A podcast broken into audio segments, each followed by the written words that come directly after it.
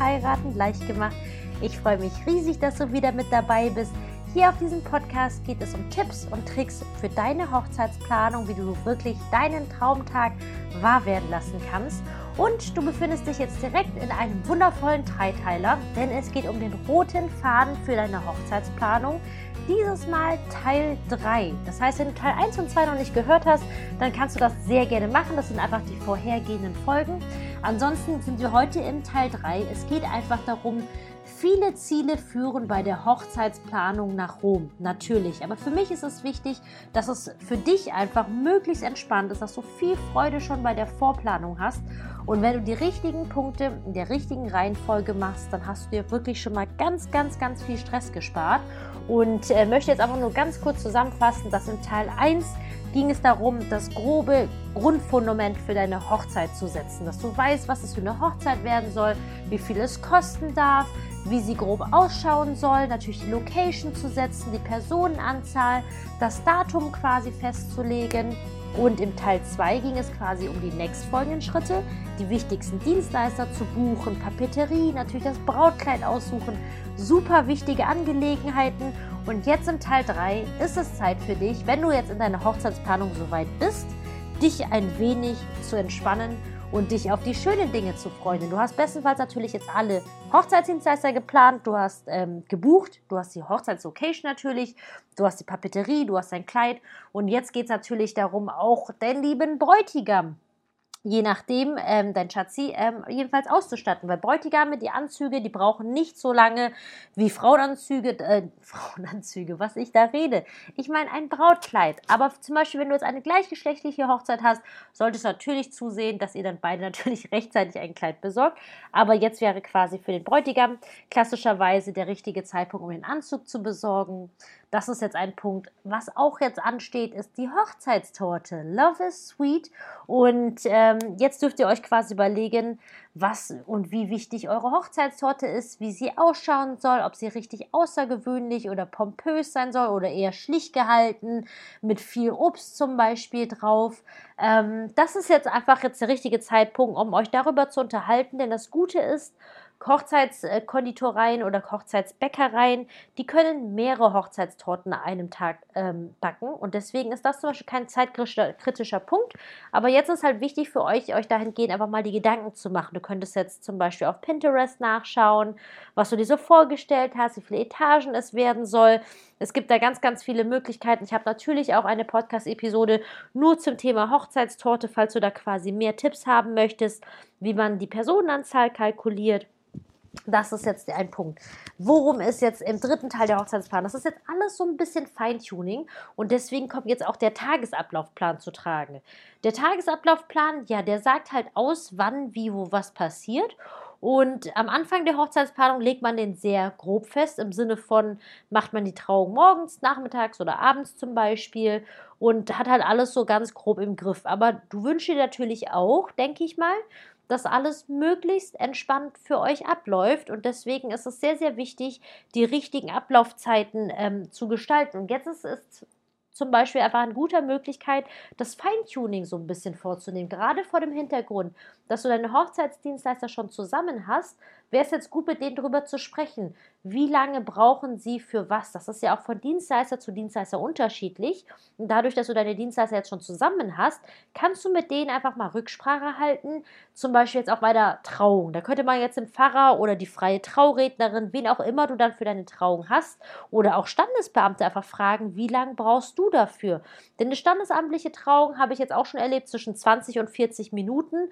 Das ist halt jetzt kein riesengroßer Unterschied, aber für die Gäste, ob man jetzt 20 Minuten mehr oder weniger sich die Beine in den Bauch steht, macht für den Gast tatsächlich sehr wohl einen Unterschied.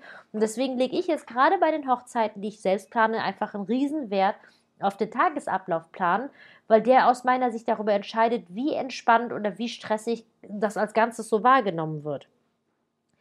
Papeterie. Papeterie hast du dich jetzt wahrscheinlich auch schon ein bisschen erkundigt und jetzt ist es so, dass du natürlich bestenfalls schon jetzt einen Grafikdesigner an der Hand hast, aber du solltest jetzt wirklich spätestens jetzt deine Einladungskarten jetzt gestalten und verschicken, damit natürlich ähm, die Gäste natürlich auch Bescheid wissen, wie die Details für den Tag ausschauen. Und ähm, abhängig von der Hochzeitsgesellschaft, da spreche ich auch in ganz vielen anderen Podcast-Episoden darüber, macht es natürlich unheimlich Sinn, ähm, sich auch vorher Save-the-Date-Karten zu verschicken, damit man sicher gehen kann, dass auch alle Zeit haben. Das ist wichtig. Was gibt es noch bei einer Hochzeitsplanung zu beachten? Wir haben jetzt die Outfits, wir haben die Torte, wir haben Papeterie, wir haben schon ein bisschen über Dekoration gesprochen. Du hast recht, es geht um die Eheringe. Eheringe ist halt, es ist super wichtig, es ist das Zeichen eurer Liebe. Aber ich merke halt immer wieder, dass Brautpaare sich relativ am Anfang der Hochzeitsplanung drum kümmern, weil man natürlich so als allererstes so bei einer Hochzeit über Location, Kleid und Ringe nachdenkt. Das ist auch natürlich verständlich. Aber Ringe ist kein zeitkritischer Moment, deswegen, das machst du einfach erst relativ am Ende. Du könntest auch, also Ringe kriegt man wirklich halbwegs auch teilweise innerhalb von zwei Wochen, sehr spontan. So lange solltest du natürlich nicht warten. Aber jetzt wäre halt eben einfach eine gute Möglichkeit, dir darüber nachzudenken, ob ihr beide überhaupt klassischerweise Ringe wollt. Falls ja, wie sehen sie aus? Was für ein Material? Wollt ihr Steine haben? Da gibt es so viele Möglichkeiten und Beispiele. Das hängt natürlich vom Geschmack ab, aber auch natürlich jetzt auch so, wie eure Hand so ausschaut. Gerade bei uns Damen ist die Frage, möchte man einen Vorsteckring, möchte man keinen? Und jetzt ist quasi der richtige Moment, um drüber nachzudenken. Ich habe übrigens meine Ringe selbst geschmiedet, mein Schatzi und ich. Ähm, ich habe äh, quasi seinen Ring geschmiedet, also wirklich vom Rohling bis zum fertigen Ring. Und ich hätte nicht gedacht, dass wir das so gut hinkriegen würden. Zumal mein Schatzi, der auch für mich den Ring gemacht hat und meiner natürlich ganz winzig war. Ich hatte es ein bisschen einfacher, weil ich seinen Ring gemacht habe. Und deswegen war alles ein bisschen größer und das alles zu feilen und zu schleifen war ein bisschen einfacher. Aber ich war wirklich so begeistert von diesem Erlebnis einfach, dass wir für uns selbst ähm, die Ringe gemacht haben. Und dazu habe ich natürlich auch eine Podcast-Episode für dich. Die nennt sich ähm, Jeder ist seines Glückes Schmied, sprichwörtlich. Kann ich nur empfehlen. Hörst dir sehr gerne an. Aber du kannst ja natürlich auch sonst ganz konventionell deine Ringe kaufen. So, das gehört natürlich zum Teil 3 ähm, des roten Fadens für deine Hochzeitsplanung. Dann, wenn, wenn du dich noch nicht schon drum gekümmert hast, ist das Thema Flitterwochen. Flitterwochen ist auch so ein Thema, das vergessen wirklich die wenigsten Paare, sich drum zu kümmern, was auch gut ist. Aber für die Planung als solches, ähm, das kann man tatsächlich, wenn man möchte, auch relativ spontan machen. Aber wenn du es noch nicht gemacht hast, dann mach es auf jeden Fall jetzt. So, was gibt es noch zu beachten, wenn du auf deiner Hochzeit Gäste, kleine Gäste erwarten solltest, nämlich Kinder, dann ist das auch nicht verkehrt. Also je nachdem, wenn es ein oder zwei Kinder ist, ist es, finde ich, nicht so wichtig. Aber wenn es jetzt schon mal ein bisschen Richtung fünf, sechs oder mehr geht, ist es, finde ich, schon sinnvoll, dass, dass ihr euch einfach mal Gedanken macht, in welchem Rahmen ähm, ihr das Ganze gestalten möchtet. Es gibt wirklich so von bis Möglichkeiten. Ich hatte Hochzeiten mit dabei gehabt, wo einfach nichts geplant wurde, weil das vom Brautpaar nicht gewünscht war. Dann hatte ich dann Hochzeiten, wo zum Beispiel auch eine Kinderbetreuung mit dabei war. Oder manchmal habe ich auch einfach nur eine Studentin gefragt, weil das natürlich ein bisschen günstiger ist. Eine Kinderbetreuung ist unheimlich teuer. Und ähm, aber dass sie halt versorgt sind. Man kann ja auch wirklich wunderschöne ähm, kleine Bags machen für die kleinen Gäste, dass man den zum Beispiel schon ein bisschen Spielsachen, Malsachen, ich sage jetzt mal, statt eines Gastgeschenks machen kann, damit die Kinder natürlich gut versorgt sind, die Eltern natürlich entspannt sind und entsprechend mit euch feiern können. Und äh, da gibt es einfach wirklich auch ganz, ganz viele Möglichkeiten. Da kannst du einfach mal sacken lassen. Hängt natürlich auch alles sozusagen vom Alter der Kinder ab. Ähm, je nachdem, wenn die jetzt zum Beispiel jetzt so ein bisschen älter sind, zwischen 5 und 10, habe ich es immer total geliebt, so eine Bastelecke für die einzurichten, wenn die Location das vom Platz hergegeben hat. Zum Beispiel, was ich echt cool finde, ist ähm, so Masken. Man kann sich einfach so im so im Kreativladen gibt es teilweise so Masken aus Pappe, die natürlich eine gute Struktur haben, um sie zu bemalen. Und da hatte ich halt einfach so Federn mitgebracht und Pailletten zum Beispiel und so Glitzerstifte. Und das war aus meiner Sicht schon die halbe Miete mit ein paar ähm, wie nennt man das, so Prittstiften, also Klebestiften. Und egal, was dabei rumkommt, dadurch, dass es ja Federn, Pailletten sind, es sieht immer gut aus. Und das ist das Coole. Die Kinder sind voll beschäftigt, haben gegen Ende ein Ergebnis, auf das sie richtig stolz sind, das sie mitnehmen können, das sie anziehen können. Und da kann ich nur sagen, das ist bislang immer richtig gut angekommen, muss ich sagen. Und ich habe auch persönlich immer viel Spaß dabei, ähm, sowas zu basteln. Aber das ist natürlich eine Typfrage, aber einfach für dich als Inspiration. So, was ist noch wichtig? Nämlich die gute Tischplanung. Die Tischplanung, idealerweise solltest du jetzt schon zugesehen haben, dass du von den ganzen Gästen, ich sage jetzt mal, von 90 Prozent aller Gäste die Rückmeldung erhalten hast, ob sie kommen oder nicht. Oftmals gibt es dann Gäste, die einfach aufgrund von persönlicher Situation, Kinder oder Arbeit, was auch immer, bis zur letzten Minute nicht richtig zu oder absagen können. Ich glaube, ich meine, das ist halt, das muss man irgendwie immer berücksichtigen und einfach akzeptieren, dass es so ist, wie es ist. Da muss man einfach mit beiden Fällen kalkulieren, wie ihr das machen würdet. Aber jetzt wäre eine Idee, euch um den Tischplan zu kümmern. Und bei einigen Hochzeiten ist das eine ganz einfache Angelegenheit, weil fürs Brautpaar glasklar ist, wer wie zusammensitzt. Hängt natürlich auch von der Location ab, weil es gibt Hochzeitslocations, die haben dann zum Beispiel runde Tische in verschiedenen Größen. Manchmal sind es Sechser, Achter oder Zehner Tische. Und dann fällt es einem natürlich viel einfacher zu planen oder die Grüppchen entsprechend aufzuteilen. Und ähm, je nachdem, was ihr für Typen seid, könntet ihr das sowas auf Excel machen. Ich finde so einen Tischplan, ehrlich gesagt, immer sehr witzig, noch so klassischerweise auf, mit Stift und Papier zu machen. Ähm, man kann zum Beispiel, wie nennt man das, diese Post-its, diese Klebezettelchen, also in diesen dünnen Streifen, die man so zu markieren an Büchern nimmt, falls du da weißt, was ich meine. Und damit schreibe ich dann zum Beispiel oftmals die ganzen Namen aller Gäste auf, sodass man die Gäste wirklich so um den Tisch fiktiv, wenn man jetzt nicht so einen Tisch als Papp äh, Figur so ausschneiden ähm, würde, kann man die so drumherum setzen. Ich hoffe, du weißt, was ich meine.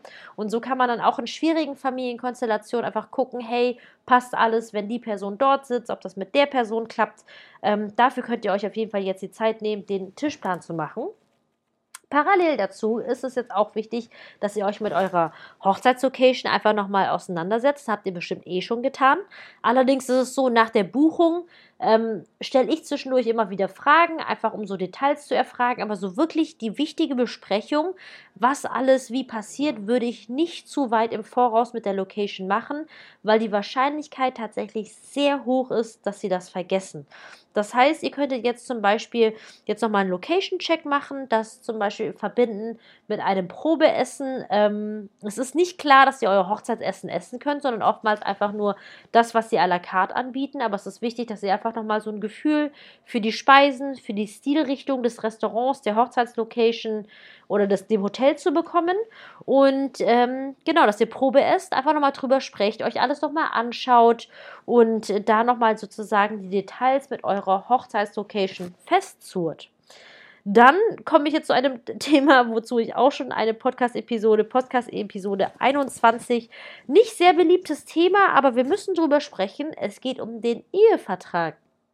Für die meisten Paare stellt sich das, glaube ich, gar nicht zur Debatte, ob man überhaupt einen Ehevertrag macht. Ähm, aber falls es für euch ist, ähm, dann kümmert euch bitte jetzt drum. Hört auch sonst gerne in die Podcast-Episode rein. Da habe ich versucht, euch ein bisschen Tipps mit an die Hand zu geben, sodass ihr das quasi alles einfach entspannt dann schon abwickeln könnt. Und äh, das war jetzt zum Thema Ehevertrag. Es gibt so viele Sachen zu tun, deswegen versuche ich die jetzt einfach jetzt alle für dich anzureißen, dass du einfach mal wirklich alles auf dem Schirm hast, was du jetzt gerade die letzten Wochen und Monate vor der Hochzeit machen könntest. Deko-Konzept haben wir ja schon in der Phase 2 uns jetzt schon erarbeitet.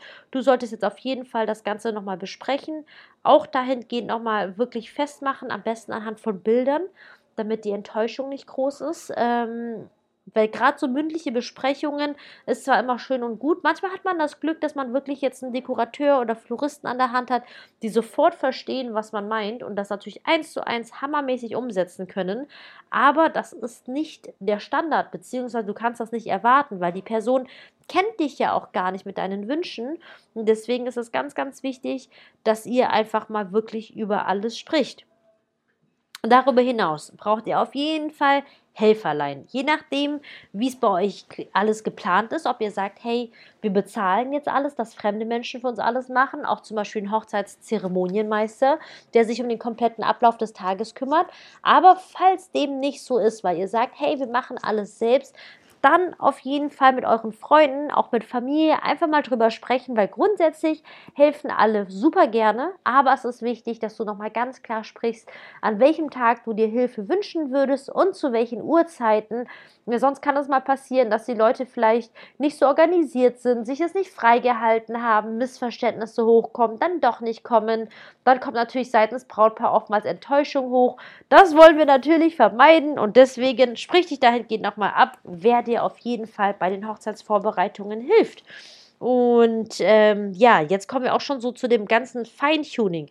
Feintuning heißt zum Beispiel, dass du nochmal die Musikauswahl treffen solltest, nochmal mit dem Fotografen drüber sprichst, was alle Motive für fotografiert werden sollten, dass du mal zum Brautkleidgeschäft gehst und nochmal über das ganze Fitting einfach so guckst, hey, wann wird nochmal ähm, abgemessen, dass das Hochzeitskleid umgeschneidert werden kann gut, die Tagesablaufpunkte und dass du natürlich jetzt vom Tagesablaufpunkt ähm, dann auch alle Aufgaben nochmal von ableitest, um alle möglichen Menschen zu instruieren oder auch bestenfalls den Zeremonienmeister für deine Hochzeit, ich nenne es einfach mal den Hochzeitschef, die Person, die sich einfach um alles kümmert. Das sollte es bestenfalls nicht du sein, denn dein Job wird es sein, Braut zu sein, dich einfach nur mit deinem Schatz, Schatzi zu entspannen, diesen Tag zu genießen, der ohnehin so schnell vorbeigeht. Das ist euer Hauptjob. Bitte, bitte, bitte denkt daran. Das ist ganz, ganz wichtig, weil das vergessen voll viele Brautpaare. Und dann sind sie im Nachgang halt traurig, dass sie doch hätten mehr Zeit mit ihren Gästen verbringen wollen. Und deswegen sage ich dir das jetzt, damit du nicht im Nachgang sagen kannst, oh Mensch, hätte ich das mal gewusst, hätte ich dann mehr. Nein, das sage ich dir jetzt. Und deswegen ist es so wichtig, dass du dir jetzt die Zeit nimmst und vielleicht auch einfach nochmal zu Hilfe mit meiner ultimativen Checkliste, wenn du sie noch nicht hast. Die ist aktuell nicht automatisch zum Download verfügbar weil ich gerade meine Webseite am Umstellen Umbasteln bin. Es ist ein relativ größeres Projekt. Es kann sich noch ein bisschen ziehen, aber das kriege ich auf jeden Fall hin. Du kannst dich jetzt schon mal freuen. Aber wenn du die ultimative Checkliste haben möchtest, dann schicke ich sie dir sehr gerne zu. Du müsstest dafür einfach nur ganz einfach mir eine E-Mail schreiben an mail at kimsam, K-I-M, S-A-M kimsam.de, das ist mein Vor- und mein Nachname, mail at kimsam.de, dann schicke ich dir sehr gerne die ultimative Checkliste zu, an der du dich heranhangeln kannst. Und glaub mir, ich meine, jede Hochzeit ist sehr, sehr individuell, aber wenn du dich da dran hältst, dann ist es wirklich zu 9 98% sichergestellt, dass du eine entspannte Hochzeit haben wirst, weil du einfach mit dieser Checkliste alle Punkte im Überblick haben wirst und einfach sicher gehen kannst, dass du nichts vergessen hast. Und genau, das sind jetzt für dich die wichtigsten kleinen Details. Du merkst, es sind schon viele Punkte und deswegen ist es wichtig, dass du gerade für die ersten zwei Teile, die ich jetzt bei roter, äh, für den roten Faden einer Hochzeitsplanung, die ersten Teil, zwei Teile, ähm, schnell für dich einfach durchplanst, sodass du einfach noch genug Zeit hast, um dich auch wirklich sozusagen im Detail zu verlieren. Denn es macht ja auch Spaß und das gönne ich dir auch, aber es ist nur voll wichtig, dass das zeitlich einkalkuliert ist und du nicht kurz vor der Hochzeit dann auf einmal in Panik verfällst. Das passiert übrigens häufiger als du denkst, ernsthaft jetzt. Und dass du einfach wirklich ganz entspannt bist und weißt, hey, du hast an alles gedacht. So, und das waren jetzt ähm, die wichtigsten Punkte zum roten Faden für deine Hochzeitsplanung. Ich hoffe, ich konnte dir da ein bisschen weiterhelfen. Und falls du Anregungen zum Podcast-Thema für mich hast oder was du gerne ähm, im Podcast mal gerne besprochen haben möchtest, dann würde ich mich auch voll freuen, wenn du mir eine E-Mail schreibst, auch an die gleiche E-Mail-Adresse mail at kimsam.de. Und ich danke dir wie immer fürs Reinhören und falls du es nicht getan hast, dann abonniere auf jeden Fall auch diesen Channel. Ich freue mich riesig auf die nächste Episode mit dir und sage bis dahin, deine Kim.